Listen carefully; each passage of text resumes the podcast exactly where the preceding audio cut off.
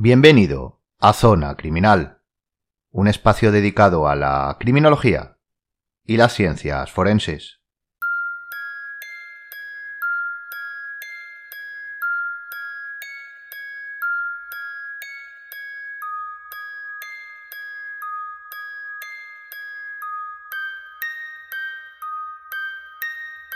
Pues hoy el crimitorial está de estreno.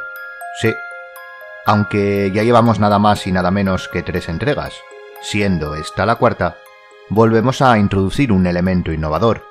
Como sigamos así, esto va a parecer un editorial sobre mentes creativas, emprendimiento feroz, y de ahí a hacer uno titulado Lucha por tus sueños, si lo puedes imaginar, lo puedes lograr, solo hay un paso.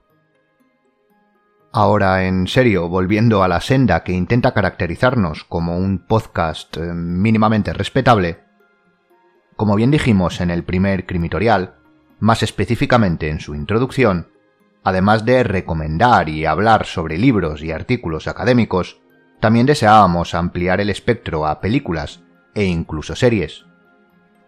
Pues bien, mientras preparábamos este crimitorial, nos dimos cuenta que habíamos dejado fuera una tipología audiovisual, algo tan importante como los documentales. Así que, efectivamente, este es el primer crimitorial que dedicamos a una actividad audiovisual, y será a un documental. Estamos seguros que esta introducción no les ha sorprendido, ya que, como buenos criminólogos y expertos en ciencias forenses, hacen suyo, corroboran y prueban ese pensamiento general y cierto que expresa la observación detallada como bandera de los buenos profesionales, al detectar que por primera vez la foto de fondo que ilustra este crimitorial no contiene una estantería con libros, como las anteriores, sino la imagen de un individuo portando una cámara videográfica antigua. Así que con este pequeño código ya sabrán cuándo vamos a hablar de una u otra tipología. Libros y artículos por un lado, y películas, series o documentales por otro, según la ilustración que ésta lleve. Y ahora que lo pienso, deberemos eh, de nuevo ser creativos, si en algún momento hablamos sobre un libro y una película. Pero hoy, por primera vez, hablamos sobre un documental ciertamente interesante. Bienvenido a Crimitorial.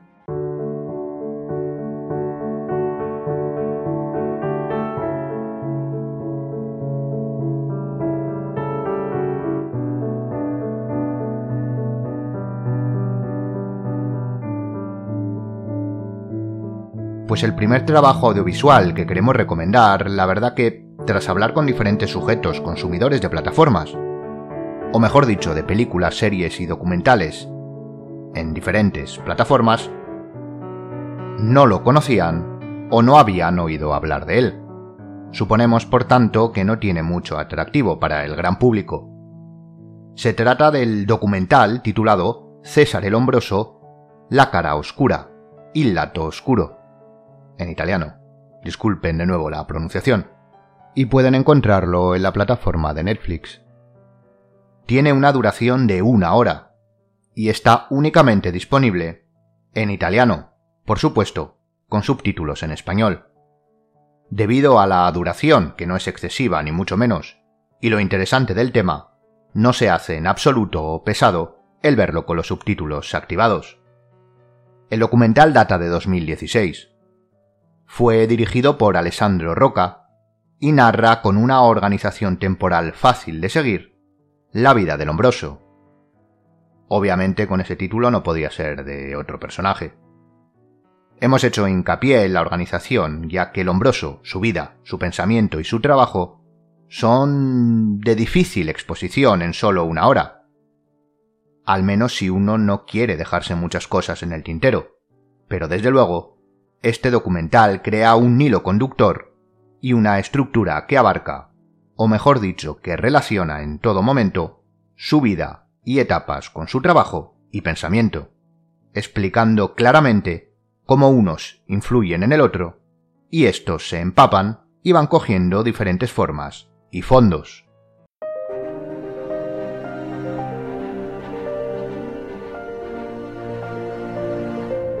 En cuanto a la caracterización, fotografía, etc., no podemos decir mucho, salvo que está bien.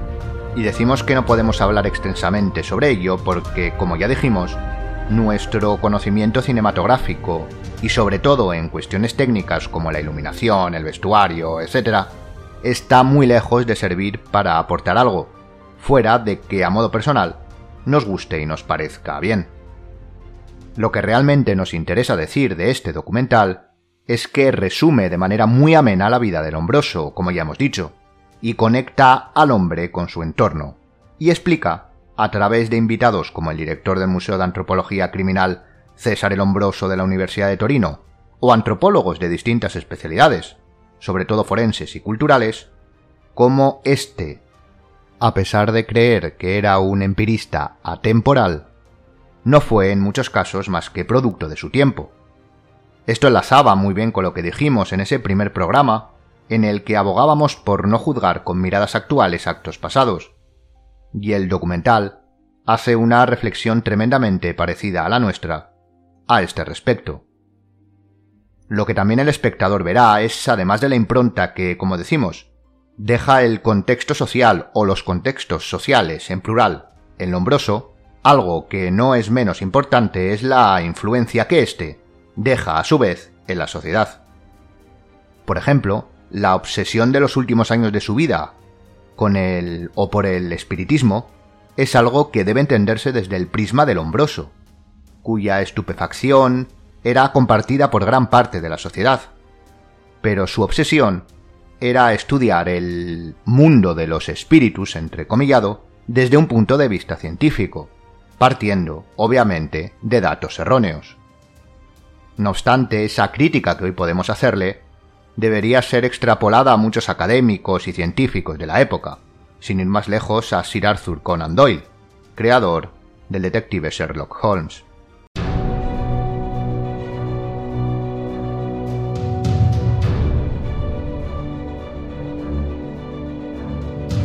Volviendo al hombroso, era considerado por el mundo en general, y el académico en particular, de manera extrema, aclamado por unos, denostado por otros. En esta última postura los franceses, como bien indica el documental, tuvieron mucho que ver. A pesar de ello, la tenacidad del hombroso fue una característica que nunca le abandonó. Por otro lado, a lo largo de todo el documental se exponen en fondo y forma las obras del autor. Se comprenden los factores que las incitaron, las variables que le preocupaban, y el cómo, cuándo y dónde se desarrollaban sus ideas. En algunas ocasiones, no de manera tan racionalista como podría pensarse en un positivista extremo, pero es que el romanticismo comenzaba a coger fuerza, siendo este un apunte algo irónico que comprenderán cuando vean el documental.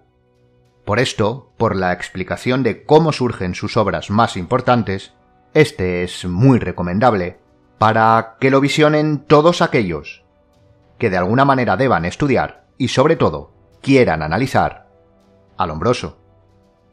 Por supuesto, ya saben ustedes que nuestro consejo es siempre sumergirse en sus obras escritas. La literatura, y más cuando es científica, no tiene parangón con ninguna otra expresión del intelecto. Pero definitivamente, este documental, de 60 minutos de duración, exactamente se cifran en 59, corto e intenso, como diría aquel, con buenos subtítulos y una estructura fácilmente comprensible, es sin duda el complemento perfecto para relajarse viéndolo después de haber, por ejemplo, terminado Genio y Locura,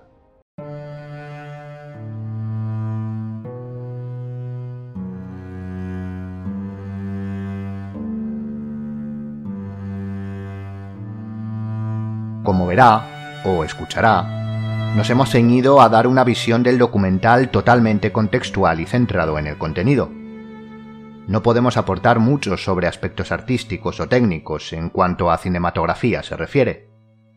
No obstante, en cuanto a cronograma vital y desarrollo intelectual, les puedo asegurar a aquellos interesados en la criminología y las ciencias forenses y su historia que no les defraudará. Hoy en la descripción encontrará el título completo del documental, pero también algunos libros interesantes sobre el hombroso. son todos los que están, pero no están todos los que son. Pero para ir abriendo boca sobre el autor y contextualizar con el documental, creemos que es más que suficiente. Además, por supuesto, puede ir eh, sobre todo al primer programa del podcast, donde verá obras del hombroso que, por no saturar, no mencionamos hoy y que son fundamentales en su carrera. Sobre todo enfocado o enfocadas eh, las obras a la criminología. Y hasta aquí la recomendación videográfica de hoy. Esperamos que si se deciden a ver el documental, no les decepcione y les guste. Gracias por escucharnos y hasta el siguiente, Crimitorial.